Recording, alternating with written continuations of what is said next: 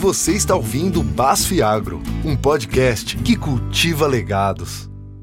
Olá, pessoal. Eu sou o Maír Santana, líder de sementes de soja e arroz da Basf.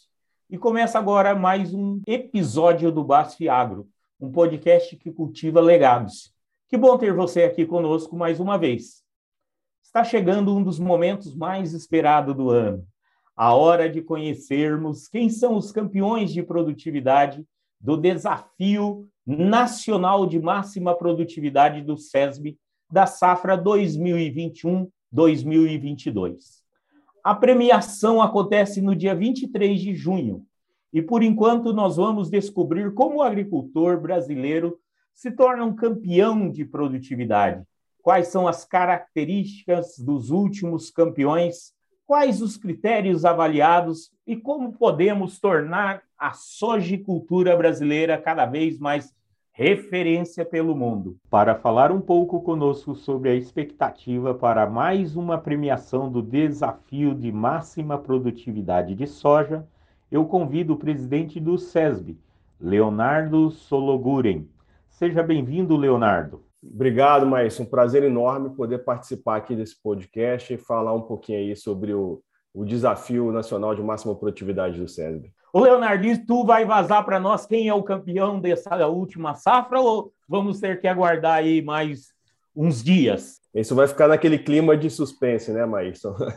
Nós, é, nós só vamos poder, obviamente, é, dizer quem são os campeões, né? efetivamente no dia, no dia do desafio, no dia da premiação. Até lá, a gente fica na expectativa né, de quem efetivamente é, será os campeões aí, quem, quem serão os campeões aí da safra 21-22. Mas aqui conosco temos também o Nilson Caldas. Ele é engenheiro agrônomo e gerente sênior de marketing para a diretoria norte da BASF. Nilson, obrigado por conversar com a gente mais uma vez aqui no podcast. Maír, eu que agradeço a, o convite. É sempre uma honra estar aqui com você no nosso podcast e, sobretudo, hoje falando sobre um assunto muito importante que é alta produtividade de soja no Brasil, que é um país campeão não só em quantidade, mas também em qualidade. Eu gostaria de dar início aqui fazendo já uma pergunta para o Léo, que ele contasse um pouco da história do SESB e como surgiu o Desafio Nacional de Máxima Produtividade do SESB? Boa, Nilson. Acho que essa é uma excelente pergunta, né? Até para para que os ouvintes aí possam entender qual é o propósito do SESB, como que ele surgiu. Então, uh, o SESB, né, que é o Comitê Estratégico Soja Brasil, ele, ele começou a ser idealizado em 2007, ou seja, quando as ideias começaram a brotar. Né? A gente nasceu efetivamente em 2008, mas 2007 já estava sendo plantada aquela sementinha, porque quando nós olhávamos ali o histórico da produtividade média da soja no Brasil, já havia 10 anos que nós estávamos com a produtividade média estabilizada. Então começou a se questionar por que, que isso estava acontecendo. Será que isso era uma questão de tecnologia? Será que isso era uma questão de transferência de tecnologia? Enfim, quais eram os desafios para que a gente pudesse elevar o patamar da produtividade média da soja? Foi a partir daí que foi criado então um comitê né, de experts. Né? Então nós temos aí fazendo parte do board ah, pessoas que fazem sua contribuição que vieram de universidades, pesquisadores, ah, pessoa, pessoas que vieram aí do setor privado. Então, ou seja, se formou ali um comitê com diversas expertises justamente para a gente discutir quais seriam os caminhos e aí esse processo foi bem interessante porque, na verdade, haviam várias hipóteses, né? E, e, na verdade, boa parte dessas hipóteses elas ainda são verdadeiras de como que a gente poderia chegar é, a aumentar a produtividade média da soja. Mas o caminho é, mais, mais pragmático, o caminho mais objetivo que a gente acabou encontrando, né, foi justamente o de promover um desafio. Né? Ou seja, se o SESB criasse um desafio de máxima produtividade com os produtores, né? ou seja, os produtores, obviamente, liderando esse processo, a gente passaria a entender, então, efetivamente, ah, quais são os desafios, né? ou seja, quem consegue ter produtividade acima da média, quem está na média, quem está da, abaixo da média, mas é óbvio né, que quem está acima da média seriam os nossos cases. Né? A partir dali, nós estudaríamos esses produtores e passaríamos a entender melhor o que, que eles estão fazendo de diferente, né? É, o que eles fizeram, o que eles fazem, o que eles continuam fazendo de diferente para ter uma produtividade muito acima da média. É, estamos sendo muito felizes, né? Ou seja, nós estamos, ah, nós tivemos nosso primeiro campeonato ali na safra 2008-2009. Nós estamos agora indo já para o 14 campeonato. o 14 desafio, né? Esse é um ponto até importante. A gente não chama de campeonato, tá? Eu até acabei falando, falando aqui, mas foi um ponto importante. Por que, que a gente chama de desafio?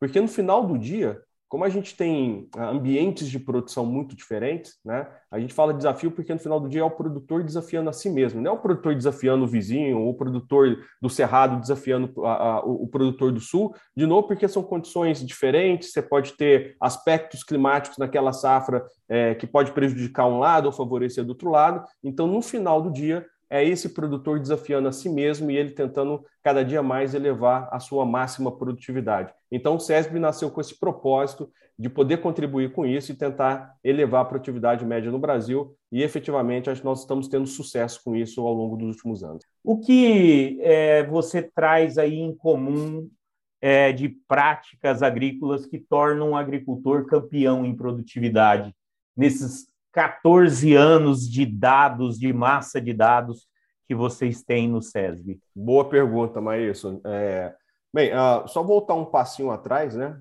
É, isso é um projeto que, inclusive, uh, nós estamos liderando aí, né?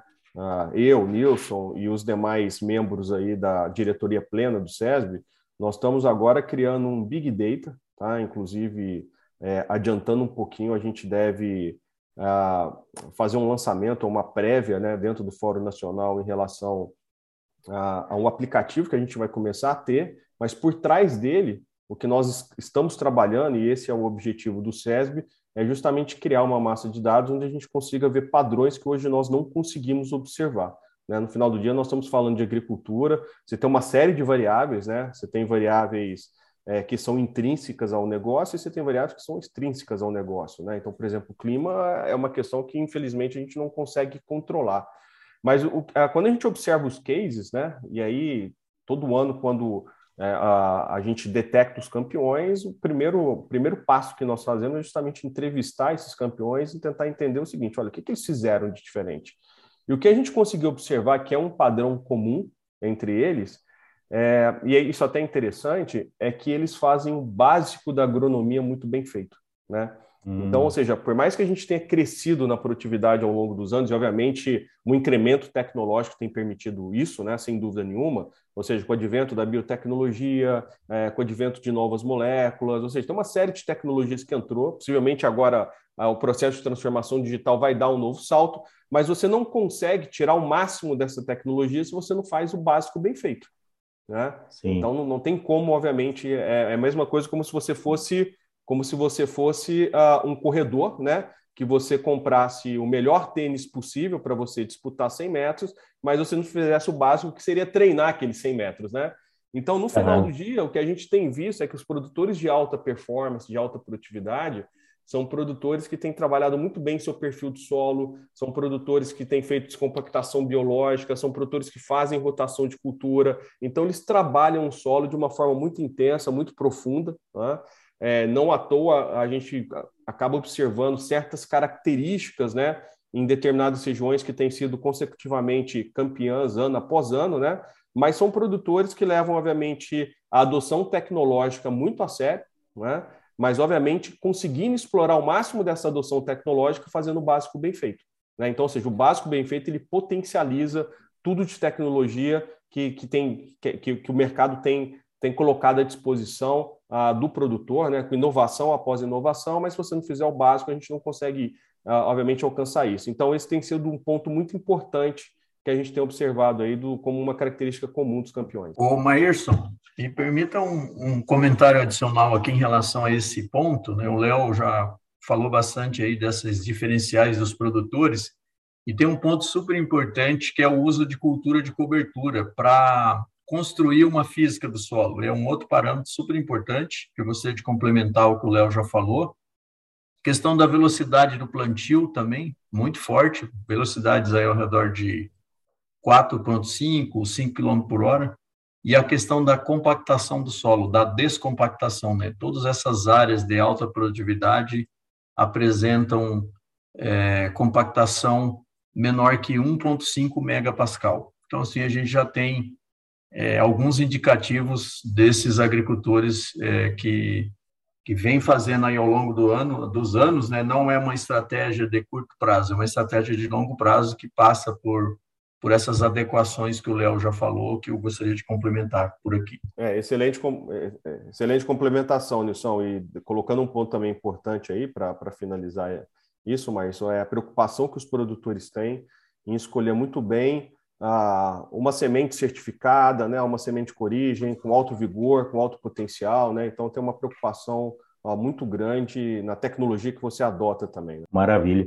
É, em cima de, desses pontos que você trouxe, Leonardo, que faz a, a, a base, né, a fundação, o alicerce ali para para colocar essa semente, uma boa distribuição que o Nilson trouxe, né, é que essa lavoura vai se estabelecer bem e expressar aí o alto potencial produtivo.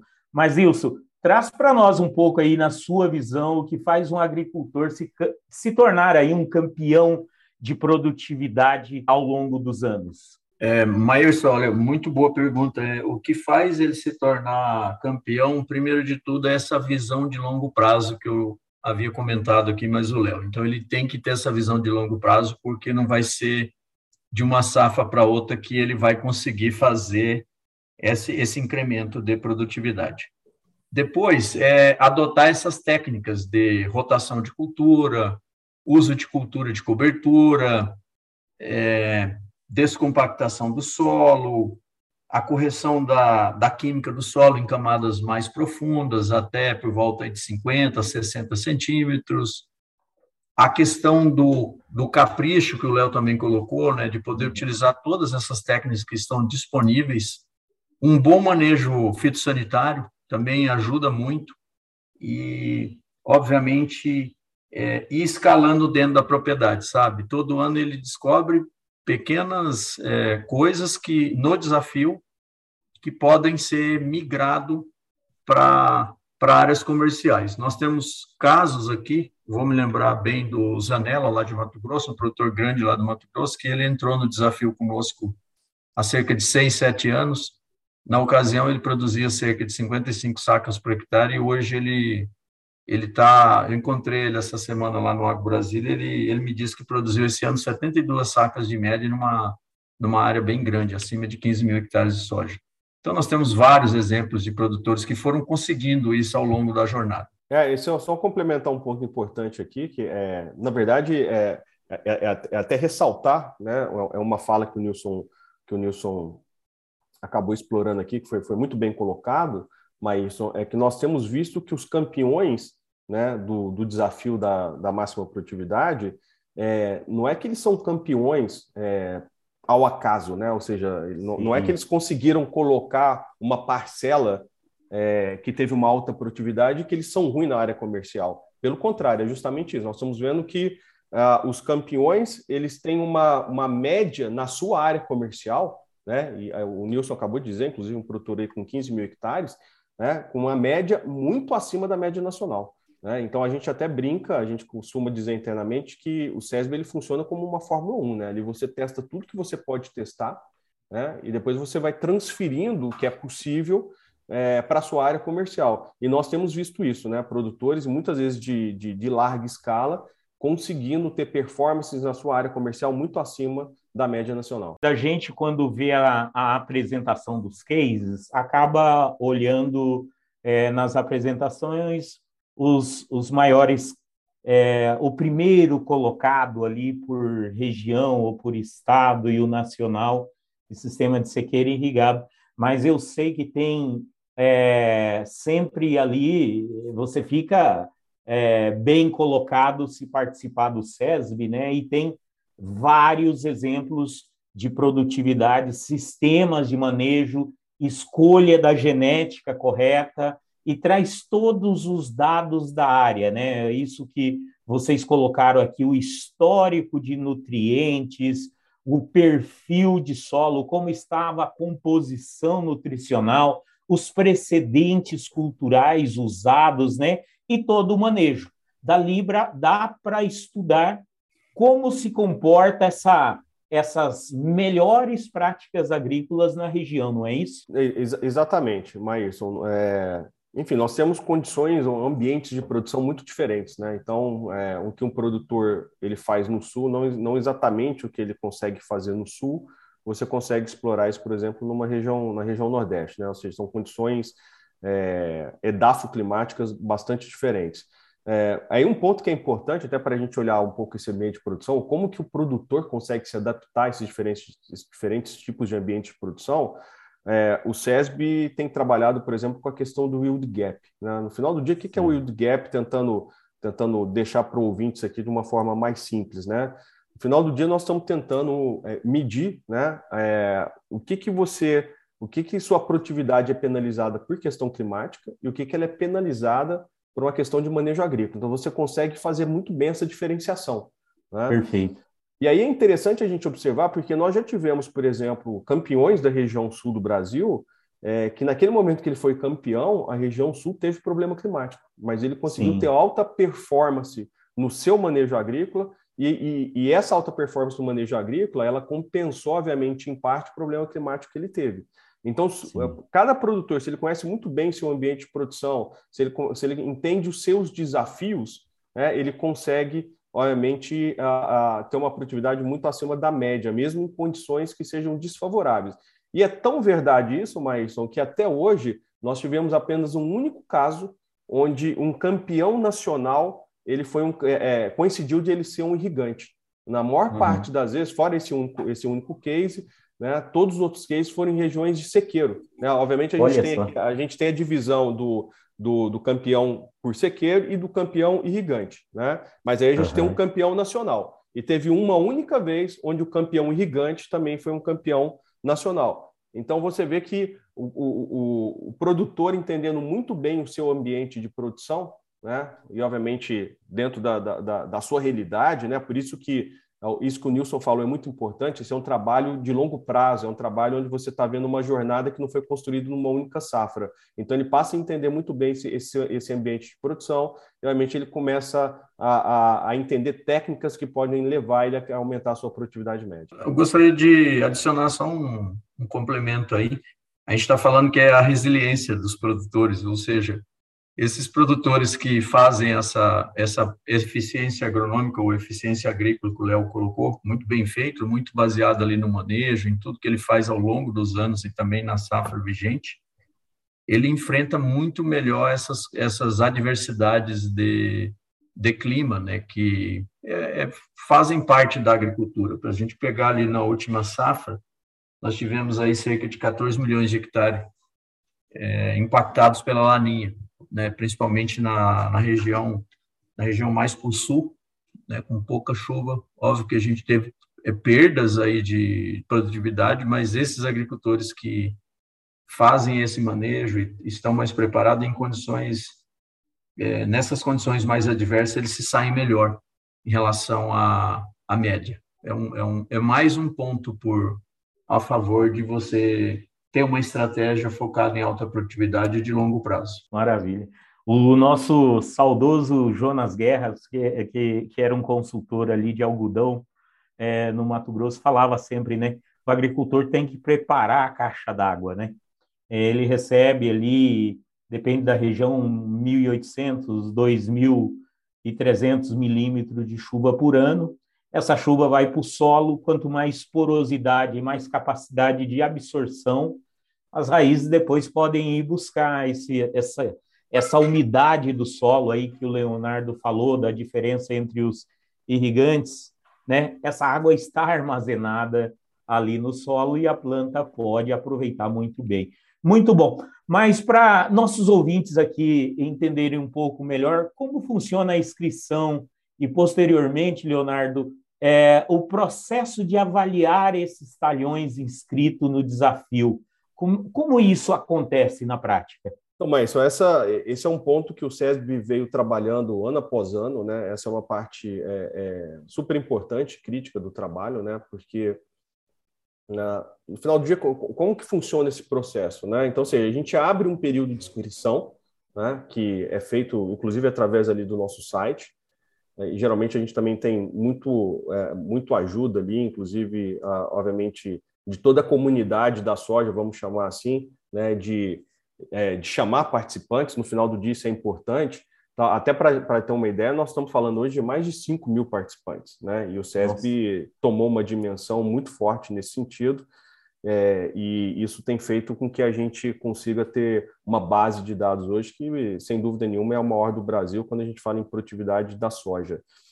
É, mas funciona hoje da, do, no, no, seguinte formato, Maílson. Ah, inclusive, nós tivemos que subir a régua recentemente da produtividade uhum. média, justamente porque os produtores estão alcançando cada vez uma, uma média mais alta, né?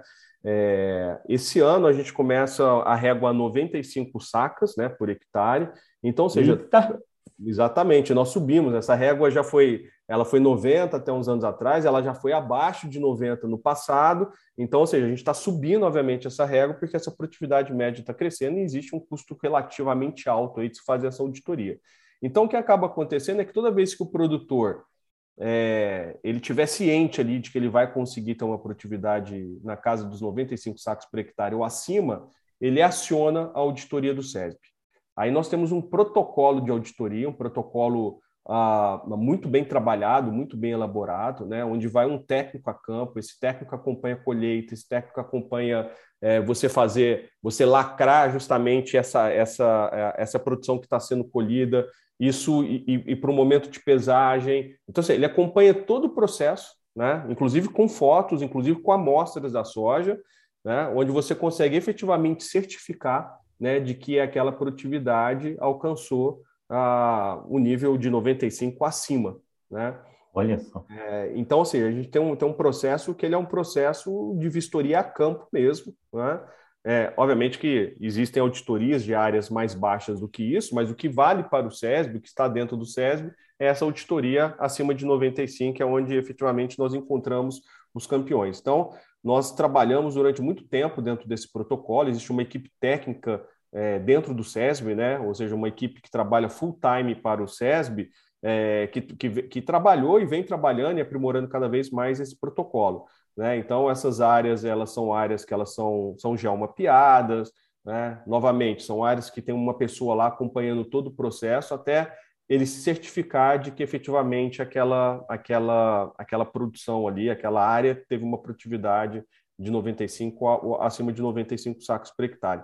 E aí ressaltando uma coisa, mas nós somos muito chatos em relação a esse protocolo, muito chatos mesmo, porque no final do dia é um trabalho que depende de credibilidade, nós já tivemos Sim. casos onde, por exemplo, é, o produtor, por exemplo, colocou de que, olha, isso é, é uma área aqui que na minha colheitadeira está dando X sacas por hectare, é, mas a gente, a gente, a gente, quando você olha o processo, se teve algum momento que teve alguma quebra no meio desse processo, esse caso ele é totalmente descartado, tá? Mesmo que tenha sido uma máxima produtividade que o César já tenha alcançado, por exemplo, é, em, em, alguma observação. Então, é, é um processo muito rigoroso dentro desse processo de auditoria.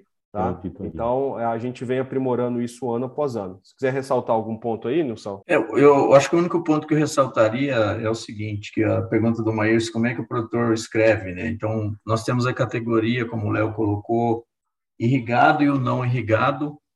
No não irrigado, a gente tem é, sul, sudeste, centro-oeste, categoria norte, categoria nordeste, e usualmente abrimos ali por agosto as inscrições no site lá do SESI. O produtor se inscreve, ocorre esse acompanhamento de lavoura, como o Léo descreveu, a partir de quando ele observar a campo produtividades acima de 95 sacos por hectare, ele aciona o auditor. Só para dar um número, anualmente nós auditamos aí cerca de mil áreas é, no desafio. Esse ano, se eu não estou enganado, nós estamos em 850 áreas auditadas. E é essa riqueza de dados que vai permitir a gente construir aquele big data que o que o Léo comentou aqui para a gente poder começar a entregar algumas algumas ferramentas poderosas para o agricultor do tipo nós temos a ambição de desenvolver um algoritmo que explique essas altas produtividades né? nessa linha aí. Maravilha, bem colocado as, as categorias de premiação, Nilson. O Leonardo, um outro ponto é, importante é essa visibilidade que é, acaba trazendo né, o SESB de divulgar essas boas práticas agrícolas ah, pelo Brasil.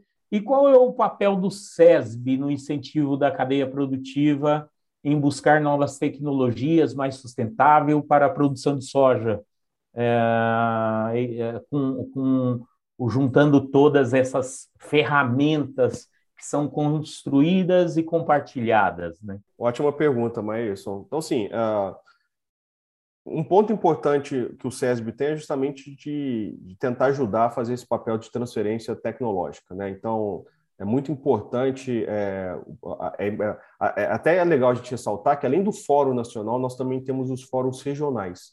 Né? Então, nesse, dentro desses fóruns regionais se discutem os cases, né? então nós convidamos ali participantes, produtores a escutar esse case, e ninguém melhor do que um próprio produtor para falar do case dele. Né? Então, no final do dia, nós estamos usando essa própria rede, né, para essa rede, obviamente, fazer esse processo de difusão tecnológica. Né?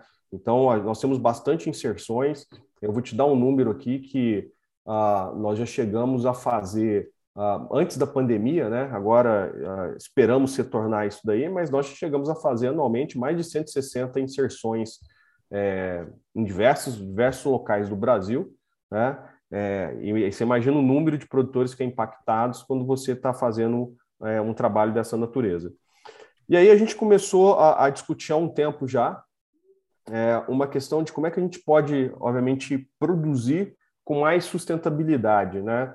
É, naturalmente, o produtor de alta produtividade ele já é um produtor mais sustentável do que um produtor de baixa produtividade. Primeiro, porque esse produtor ele está ocupando uma área menor e produzindo mais, né? Ou seja, ele está produzindo mais numa mesma área, vamos chamar assim, né? Não, não que seja exatamente numa área menor, mas vamos dizer que ele consiga, a partir do momento que você tenha mais produtividade, né? Você precisa abrir menos área, tá? E esse é um impacto que, que obviamente você tem, né? Você pode, obviamente, otimizar é, toda uma questão na utilização, por exemplo, de insumos, né? Então existe um trabalho, foi feito um trabalho, uh, inclusive uh, junto com junto com o Espaço Eco, né, onde nós fizemos um trabalho ali de ecoeficiência, vou até pedir para o Nilson complementar, ele teve bastante à frente aí desse, desse processo, né, onde nós justamente é, fizemos um case é, dos produtores, entendendo quanto que esses produtores é, eles trazem muito mais benefício, produtores de alta produtividade, né, trazem muito benefício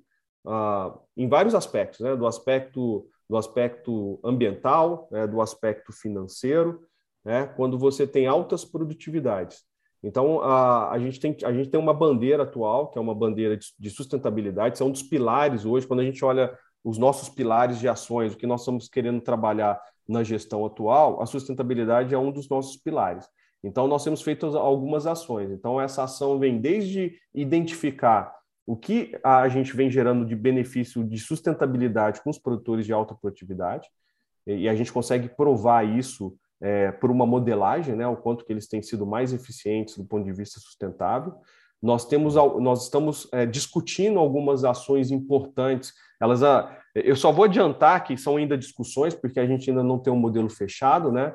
Mas nós estamos discutindo como é que a gente pode, por exemplo, é, fazer, por exemplo, um pagamento por servidão ambiental a esses produtores de alta produtividade, né? Que é o PSA então, são condições, por exemplo, que já existem em outros países, e a gente vem discutindo mecanismos internos, internos né, de como que os produtores de alta produtividade do SESB podem ser beneficiados pelo PSA, pelo PSA. Estamos discutindo se a gente, em algum momento, vai conseguir, por exemplo, fazer sequestro de carbono dentro desses produtores e fazer compensação é, para os países, né, ou para os consumidores, obviamente, que têm déficit, né, ou que estão gerando déficit em, em, relação ao equilíbrio que se precisa ter dentro, dentro desse, desse processo de carbono. Então, a gente tem uma preocupação muito grande com isso, Maísa. E aí tem um ponto que eu gostaria de ressaltar, que a, aí o Brasil tem um desafio importante. Né? O primeiro desafio que a gente tem é que o Brasil ele tem uma responsabilidade, não é só de alimentar o Brasil, mas de alimentar o mundo.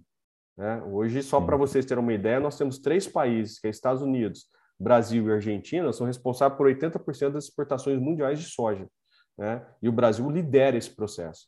E com a população crescente, a renda per capita crescente, obviamente você vai ter mais demanda por, por proteína animal e, consequentemente, mais demanda por ração. Então, a gente tem uma responsabilidade de produzir mais alimentos e conseguir produzir mais alimentos de forma sustentável. Tá? E, mas o Brasil tem feito ações muito importantes nesse sentido e o SESB, obviamente, vem, vem levando essa pauta muito a sério, com uma discussão bem bacana aí. E em breve a gente a gente espera, inclusive, lançar ferramentas onde a gente, inclusive, consiga beneficiar o produtor de alta produtividade, né? É, e ele consiga se beneficiar de ferramentas de, de onde, onde, você, onde ele possa monetizar todo todo todo esforço de sustentabilidade dele. Maravilha, excelentes pontos e muitos dados vão corroborar para provar essa sustentabilidade do nosso sistema de produção, né? Com tudo Exatamente. isso que o Nilson trouxe, né? De uh, precedentes cultural, fazer matéria orgânica, é, criar perfil de solo, muito bom. Ô Nilson, a gente sabe que a BASF está andando lado a lado com o SESB há mais de 10 anos, né? Nessa busca por produtividades recordes. É... Traz para nós aí é, um pouco de como está a, expecta... a expectativa né, de, de premiação deste, deste ano. Excelente, Maírs. Ano após ano aqui a BASF consegue ter é, participação ativa aí com esses produtores campeões nacionais de máxima produtividade. E a nossa expectativa para o, o 14º é, Fórum Nacional de Máxima Produtividade do SESB é muito grande, porque a gente sabe que nós fizemos ali um trabalho muito bem feito ali ao longo do ano, com mais de 1.300 agricultores inscritos, e a nossa expectativa é, por que não, é, é, lograr alguma, algum alguma vitória com esses produtores e né, junto com os produtores e sobretudo poder é, ajudar esses produtores com as soluções BASFs que vão aí né, em toda toda toda a cadeia da soja. A gente tem soluções que ajudam o agricultor a produzir mais e melhor e também o conhecimento da equipe BASF faz muita diferença na busca dessas altas produtividades. Então, queremos estar no pódio, resumindo aqui a, a, a nossa prosa. Ô Nilson, como base, a gente percebe também a nossa oportunidade de trocar figurinha com o restante da cadeia produtiva, né? O SESB se torna um meio de colaborarmos para um resultado final que beneficia toda a sociedade.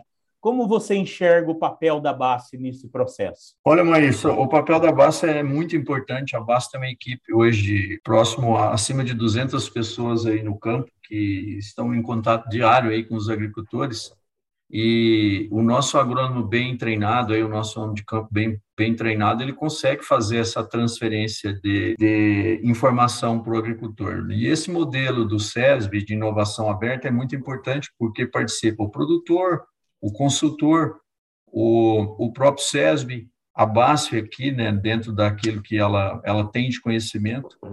E nesse ecossistema, eu acredito que fica bom para todo mundo é, uma, é um ganha-ganha onde nós aprendemos como empresa e levamos essa informação para os agricultores através da nossa equipe do campo. Então, uma dica aqui para os produtores que estão nos ouvindo, procurem a nossa equipe, que elas estão preparadas para atender às suas demandas, principalmente questões relacionadas à alta produtividade de soja. Maravilha, Nilson. E nós temos um time de agronomia grande aí no campo para dar suporte e apoio né, ao sojicultor é, como parte da nossa missão, né, Nilson? Estamos ansiosos para ver os resultados dos campeões por aqui. E te agradeço mais uma vez por estar aqui conosco falando do nosso papel como BASF nesses resultados espetaculares. Obrigado, Maírs, pela oportunidade. É sempre um prazer estar aqui com você. E hoje, conversando com o Léo aqui, realmente é, presidente do SESB, um excelente bate-papo falando sobre um assunto muito importante para a sojicultura brasileira, que é a, a aumento da produtividade da soja no Brasil com sustentabilidade. Maravilha. Leonardo, é um prazer ouvir você falar sobre esse tema, que é algo é, que somos apaixonados por tecnologia, produtividade, muita agronomia, não é mesmo?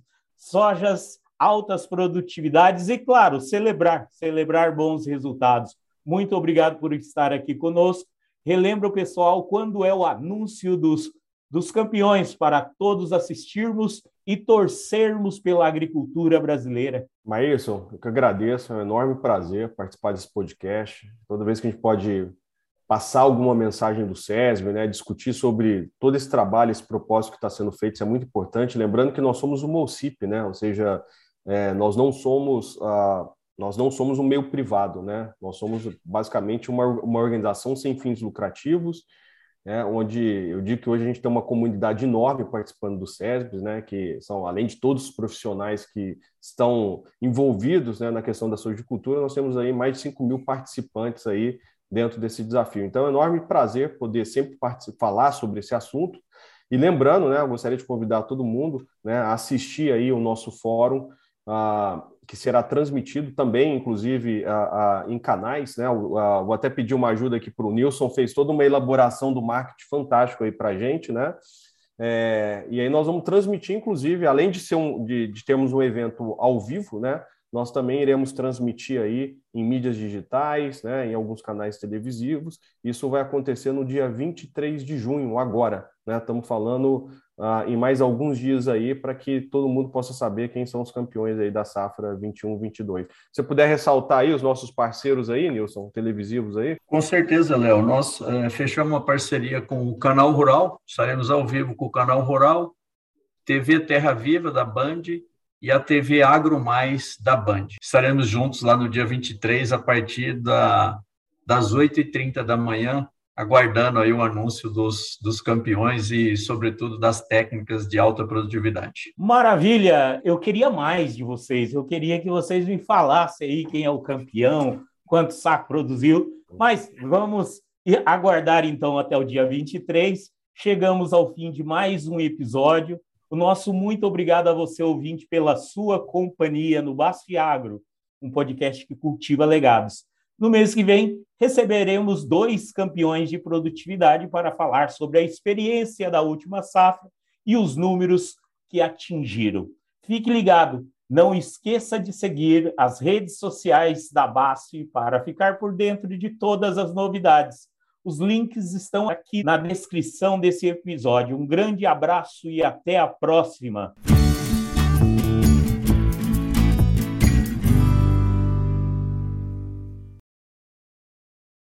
Este conteúdo foi produzido em colaboração com o ONONO, o Centro de Experiências Científicas e Digitais da BASF na América do Sul. BASF We Create Chemistry.